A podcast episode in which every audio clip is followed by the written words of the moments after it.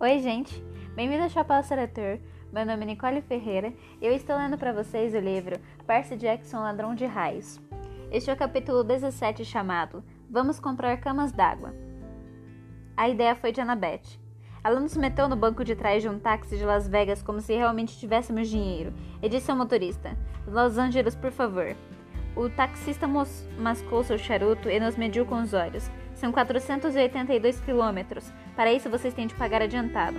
Aceita cartão de débito de cassinos? perguntou Annabeth. Ele deu de ombros. Alguns. Funcionam como os cartões de crédito. Preciso passar o cartão primeiro. Annabeth estendeu o cartão Grana Lotus verde para ele. O motorista olhou, olhou com ar desconfiado. Passe o cartão, convidou Annabeth. Ele fez isso. O, taxi, o taxímetro começou a crepitar. Luzes se acenderam. Por fim, um símbolo do, do infinito apareceu ao lado do cifrão. O charuto caiu da boca do motorista. Ele olhou para nós de olhos arregalados. Em que lugar de Los Angeles? Ah, Sua Alteza? Ou pior, Santa Mônica? Annabeth endireitou-se um pouco o corpo. Dava para perceber que ela gostava daquilo. De Sua Alteza. Leve-nos depressa. E pode ficar com troco. Talvez ela não devesse ter dito aquilo. O velocímetro do táxi cai, não caiu nem por um instante abaixo do centro e 60, dos, de 170, 60 ao longo de todo o percurso pelo deserto de Mojave. Na estrada, tivemos tempo à vontade para conversar. Contei a Annabeth Grover sobre meu último sonho, mas quanto mais tentava me lembrar, mais imprecisos fui, foram ficando os detalhes. O Cassino Lotus parecia ter causado um curto-circuito na minha memória. Eu não conseguia me lembrar de como era o som da voz do servo, embora tivesse certeza de que era alguém que eu conhecia. O servo chamará o monstro do abismo de algum outro nome, além de meu senhor. Algum nome ou título especial. O silencioso? Sugeriu Annabeth. O rico? Ambos são apelidos de Hades. Talvez, falei, embora nenhum dos dois parecesse muito certo.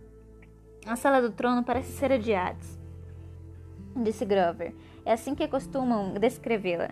Eu sacudi a cabeça. Alguma coisa está errada. A sala do trono não era parte principal do meu sonho. E aquela voz no abismo? Eu não sei. Simplesmente não parecia a voz de um deus. Os olhos de Annabeth se regalaram. O que foi? Perguntei. Ah, nada. Eu estava só. Não, tem de ser Hades. Talvez ele tenha mandado esse ladrão, essa pessoa invisível para pegar o raio mestre, e algo tenha dado errado. Tipo que eu. Eu não sei, disse ela. Mas se ele roubou o símbolo do poder de Zeus do Olimpo e os deuses estavam caçando, quer dizer, uma porção de coisas poderia dar errado. Então esse ladrão teve de esconder o raio. Ou ele perdeu, de algum modo. De qualquer jeito, não conseguiu levá-lo até Hades. Foi isso que a voz disse no meu sonho, no seu sonho, certo? O cara fracassou. Isso explicaria o que as fúrias estavam procurando quando vieram atrás de nós no ônibus. Talvez achem que nós recuperamos o raio. Não sabia muito bem o que estava errado com ela. Parecia pálida. Mas se eu já tivesse recuperado o raio, falei, por que eu estaria viajando para o mundo inferior? Para ameaçar Hades, sugeriu Grover, para suborná-lo ou chantageá-lo para devolver sua mãe. Eu assoviei. Você tem pensamentos perversos para um bode? Ora, obrigado. Mas a coisa no abismo disse que estava esperando dois itens. Falei, se o raio mestre é um, qual é o outro? Grover sacudiu a cabeça, claramente perplexo. Annabeth olhava para mim como se soubesse qual seria a minha próxima pergunta, e se estivesse, de estivesse desejando silenciosamente que não a fizesse. Você tem ideia do que poderia estar naquele abismo, não tem? Perguntei ela. Quer dizer, se não for Hades. Percy, não vamos falar sobre isso. Por que se não for Hades? Não, tem de ser Hades. A desolação passava por nós. Passamos por uma placa que dizia Divisa do Estado da Califórnia, 20 quilômetros. Tive a sensação de que estava deixando de notar alguma informação simples e crucial. Era como quando eu olhava para uma palavra que deveria conhecer, mas ela não fazia sentido porque uma ou duas letras estavam flutuando fora do lugar. Quanto mais eu pensava sobre minha missão, mais certeza tinha de que confrontar Hades não era, não era a verdadeira resposta. Havia algo mais, algo mais acontecendo, algo ainda mais perigoso.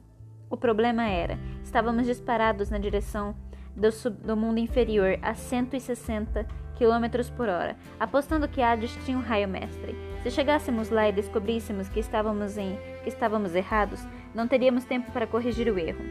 O prazo do soltício passaria e a guerra começaria. A resposta está no mundo inferior, assegurou Annabeth. Você viu os espíritos dos mortos, Percy? Só um lugar isso é possível. Estamos fazendo a coisa certa. Ela tentou levantar o nosso moral sugerindo estratégias engenhosas para entrar na Terra dos Mortos, mas meu coração não estava naquilo. O fato é que não havia muitos fatores desconhecidos. Era como estudar localmente para uma prova sem saber qual é o assunto. E acredite em mim, isso eu já fizera muitas vezes. O táxi ia a toda, a toda para o oeste. Cada rajada de vento no Vale da Morte parecia um espírito, um espírito dos mortos.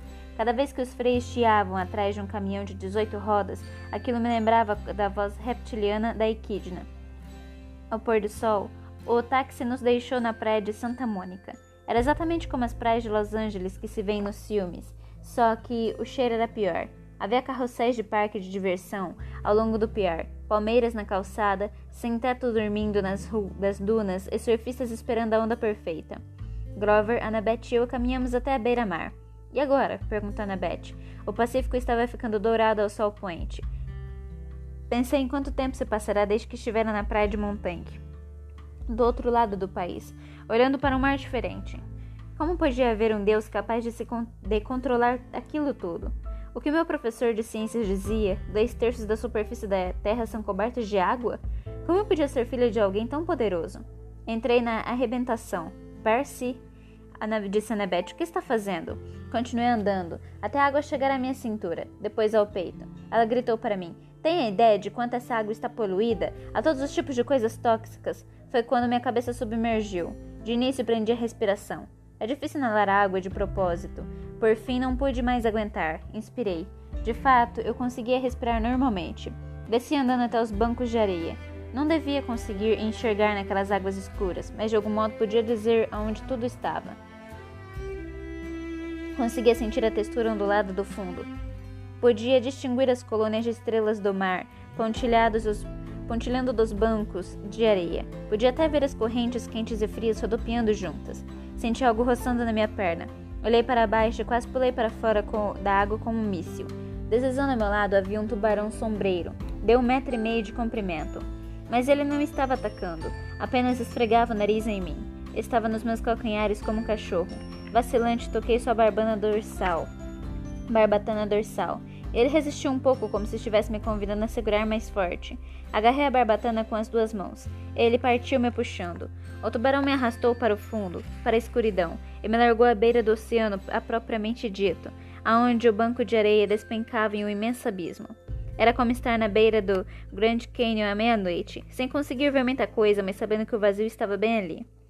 A superfície tremeluzia uns 50 metros. Eu sabia que devia ter sido esmagado pela pressão. Mas por outro lado, o natural era também era que também não respirasse. Fiquei imaginando se haveria um limite até o qual poderia avançar, e se era possível descer direto até o fundo do Pacífico. Então vi algo reluzindo na escuridão, abaixo, ficando maior e mais brilhante à medida que subia na minha direção. Uma voz de mulher, como a da minha mãe, chamou: Percy Jackson? Quando ela chegou mais perto, sua forma ficou mais clara. Tinha cabelos pretos soltos e usava um tecido de seda verde. A luz tremeluzia ao seu redor, e os olhos eram tão perturbadoramente bonitos que mal notei o cavalo marinho do tamanho de um corcel que ela estava montando. Ela desmontou. O cavalo marinho e o tubarão sombreiro se afastaram rapidamente e começaram uma brincadeira que parecia esconde-esconde. A dama submarina sorriu para mim. Você chegou longe, Percy Jackson. Muito bem. Eu não sabia muito bem o que fazer, então me curvei. Você é a mulher que falou comigo no rio Mississippi? Sim, criança. Eu sou Nereie. Calma aí. Nereida, um espírito do mar. Não foi fácil aparecer tão longe. Rio acima, mas as naiades, minhas primas d'água doce, ajudaram a sustentar minha força vital. Elas honram o Senhor Poseidon, embora não sirvam em sua corte. E, e você serve na corte de Poseidon? Ela sentiu. Muitos anos se passaram desde que nasceu uma criança do deus do mar. Nós observamos com grande interesse. De repente me lembrei dos rostos nas ondas perto da praia de Montanque quando eu era pequeno, reflexos de mulheres sorridentes, como aconteceu com tantas coisas estranhas em minha vida. Nunca havia pensado muito naquilo. Se meu pai se interessa tanto por mim, falei, por que não está aqui? Por que não fala comigo? Uma corrente fria subiu das profundezas. Não julgo o senhor do mar tão duramente, disse minha Nereida. Ele está prestes a lutar em uma guerra indesejada. Tem muito com que ocupar seu tempo. Além disso, está proibido de ajudá-lo diretamente. Os deuses não podem demonstrar tal favoritismo. Mesmo com seus próprios filhos, especialmente com estes. Os deuses só podem agir por influência indireta. É por isso que lhe dou um aviso e um presente. Ela estendeu a mão aberta e três pérolas brancas brilharam.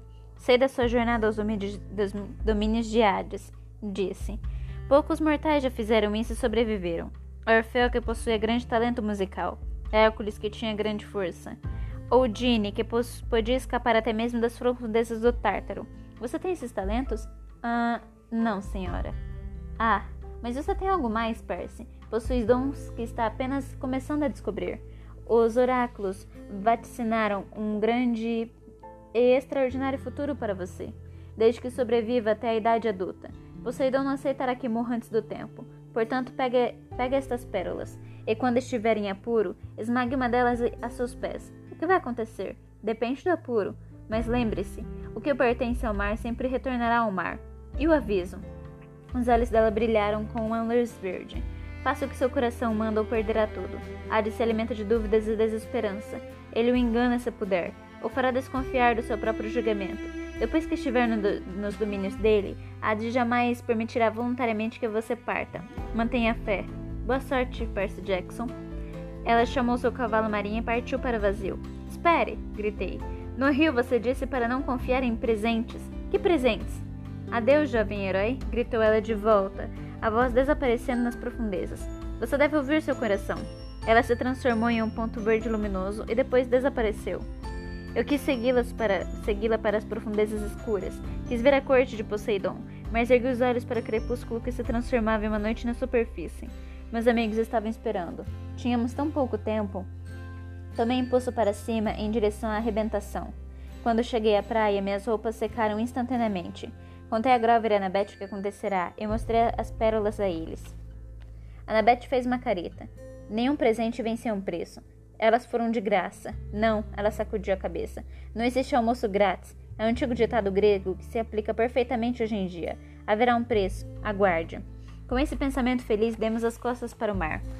Tomamos o ônibus para West Hollywood, com um pouco, com um pouco dos trocados que sobraram na mochila de Ares. Mostrei ao motorista o recibo com o endereço do mundo inferior que eu pegará no empório do Ianuins de Jardim da Tia M, mas ele nunca ouvirá falar nos estúdios de gravação MAC morto ao chegar. Você me lembra alguém que já vi na TV? Falou. É um ator infantil ou coisa assim? Ah, eu sou dublê. De uma porção de atores infantis. Ah, está explicado. Agradeci desci rapidamente na parada seguinte. Perambulamos por quilômetros à procura de MAC, mas ninguém parecia saber onde era. Não constava na lista, não constava na lista telefônica. Duas vezes nos esquivamos para becos, para evitar viaturas de policiais. Fiquei paralisado na frente da vitrine de uma loja de eletrodomésticos, porque uma televisão mostrava uma entrevista com alguém que pareceu muito familiar, meu padrasto, Gabe Cheiroso. Ele estava falando com Barbara Walters, parecendo uma grande celebridade. Ela o entrevistava em nosso apartamento, no meio de um jogo de pôquer, e havia uma jovem loira sentada ao lado dele, afagando-lhe a mão. Uma lágrima falsa brilhou na bochecha dele enquanto dizia: Honestamente, senhora Walters, se eu não fosse aqui, se não fosse aqui pela fofinha, minha conselheira nas horas tristes, eu estaria um caco.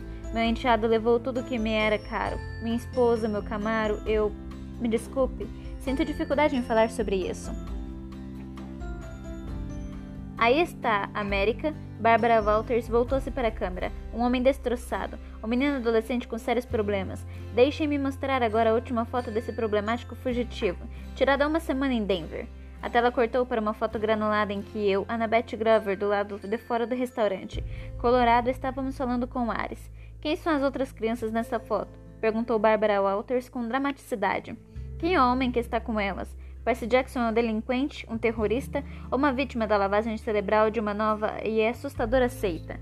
Quando voltarmos, vamos conversar com uma renomada psicóloga infantil. Fica conosco, América. Vamos, disse-me Grover. Ela me arrastou para longe antes que eu abrisse um buraco na vitrine da loja de, de eletrodomésticos com um morro.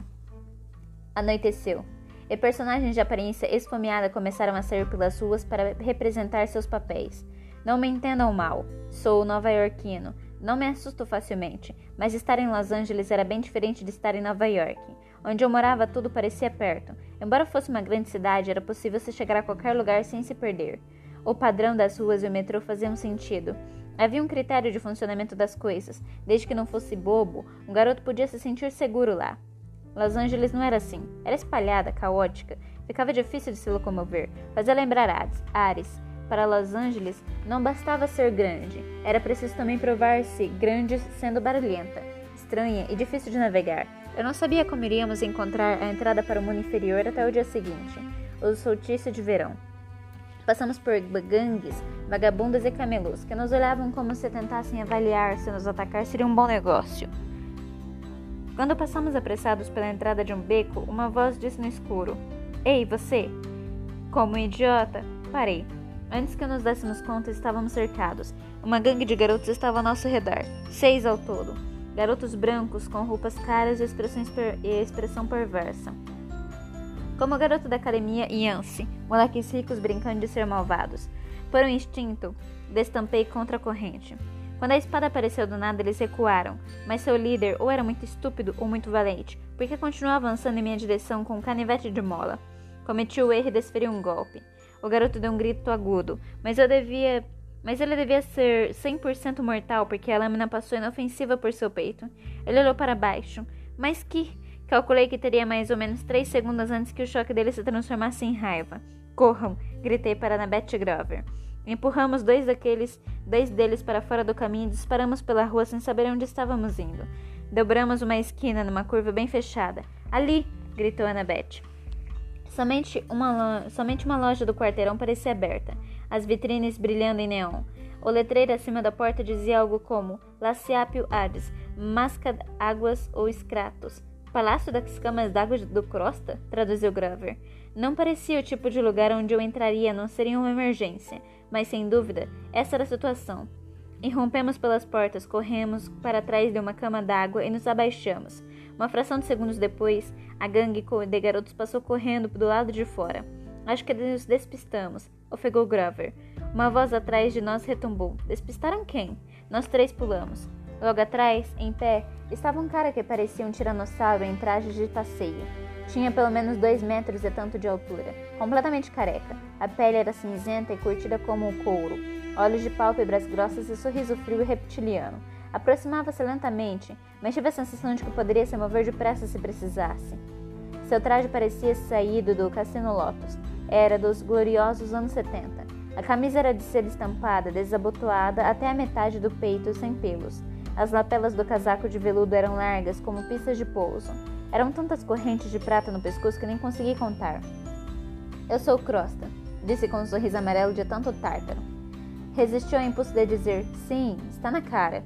Desculpe a invasão, falei. Estamos só um, dando uma olhada. Você quer dizer, se escondendo daqueles garotos mal encarados? resmungou ele. Eles ficam vadiando por aqui todas as noites. Entra uma porção de gente na loja, graças a eles. Digam, quero ver uma cama d'água? Querem ver uma cama d'água? Eu já ia dizer, não, obrigado, quando ele pôs uma pata enorme em meu ombro e me empurrou mais para dentro do salão da loja. Havia tantos tipos de camas d'água que você pode imaginar, diferentes tipos de madeira, lençóis de padronagens variadas, queen, queen size, king size king size. Eu não sei falar. Enfim, aquelas camas queen gigantescas. Esse é o modelo de maior sucesso. Crosta passou as mãos orgulhosamente sobre uma cama coberta de lençóis de cetim preto, com lâmpadas de lava embutidas na cabeceira. O colchão vibrava e a coisa ficava parecendo gelatina de petróleo. Massagem de um milhão de anos, de mi, um milhão de mãos, disse Crosta. Vão em frente, experimentem. Tirem uma soneca, mandem ver. Eu não me importo. Tem pouco movimento hoje. Hum, falei, não acho que. Massagem de milhão de mãos exclamou Grover e mergulhou na cama. Ah, gente, isso é legal. Hum, disse Crosta, começando, coçando seu queixo de couro. Quase, quase. Quase o quê? perguntei. Ele olhou para Annabeth. Faça-me um favor e experimente aquela lá, meu bem. Pode servir. Annabeth disse, mas o quê? Ela lhe deu algumas palmadinhas tranquilizadoras no ombro e a levou para o modelo de Safari Deluxe, com os leões de teca entalhados na armação e um acolchoado de leopardo. Como Annabeth não quis deitar, Crosta empurrou ela. Ei! protestou ela. Crosta estalou os dedos. Ergo. Cordas pularam das laterais da cama e envolveram Annabeth como chicotes, prendendo-a ao colchão. Grover tentou se levantar, mas cordas pularam também de sua cama de cetim preto e o prenderam. Não é legal, gritou ele, a voz vibrando com a massagem de um milhão de mãos. Não é nada legal. O gigante olhou para Annabeth, voltou-se para mim, arreganhou um sorriso. Quase. Droga. Tentei me afastar, mas as mãos dele se arremessou e me agarrou pela nuca. Opa, garoto. Não se preocupe. Vamos achar uma para você em um segundo. Solte meus amigos. Ah, certamente eu vou, mas vou ter de ajustá-los primeiro. O que quer dizer? Todas as camas têm exatamente 1,80m, sabia? Seus amigos são baixinhos demais. Tem de ajustá-los para servir nas camas. Annabeth e Grover continuaram se debatendo. Não tolero medidas imperfeitas, resmungou Crosta. Ergo. O novo conjunto de cordas pulou dos pés da cabeceira da cama, enrolando-se nos tornozelos axilas de Grover e Annabeth. As cordas começaram a se esticar, puxando meus amigos pelas duas extremidades. Não se preocupe, é um serviço de estiramento. Talvez uns 8 centímetros a mais nas colunas. Deles podem, podem até sobreviver. Agora, por que não achamos uma cama que você goste, hein? Percy! gritou Grover. Minha cabeça estava mil. Sabia que não conseguiria dominar sozinha aquele gigante, vendedor de camas d'água. Eu quebraria o meu pescoço antes que eu pegasse a espada. Seu nome verdadeiro não é Crosta, é? Perguntei. Na certidão é Pro Procrusto, admitiu ele, o esticador. Lembrei-me da história. O gigante que tentara matar Teseu com excesso de hospitalidade a caminho de Atenas. Sim, disse o vendedor, mas quem é capaz de pronunciar Procrusto? É ruim para os negócios. Agora, Crosta, qualquer um pode dizer. Tem razão, sou muito bem. Os olhos dele se ilumina iluminaram. Acha mesmo? Ah, sem dúvida, disse eu. O acabamento dessas camas, fabuloso. Ele abriu um enorme sorriso, mas os dedos não afrouxaram em meu pescoço. Diga isso Digo isso aos meus fregueses sempre. Ninguém se preocupe em examinar o acabamento. Quantas lâminas de lava embutida você já viu? Não muitas. Claro! Percy, gri Percy gritou Annabeth. O que está fazendo? Não ligue para ela, disse eu a Procrusto. Ela é impossível. O gigante riu. Todos os meus fregueses são. Nunca tenho 1,80m exato. Muito desatencioso. E depois se queixam do ajuste. O que você faz quando eles têm mais de 1,80m? Ora, isso acontece sempre. É um ajuste simples. Ele soltou meu pescoço, mas antes que eu pudesse reagir, esticou o braço para trás de um balcão próximo e de lá tirou um enorme machado de bronze com a lâmina dupla. Ele disse: É só centralizar o freguês. O melhor possível é ir aparar o que estiver sobrando nas duas extremidades. Ah, falei engolindo seco. Sensato.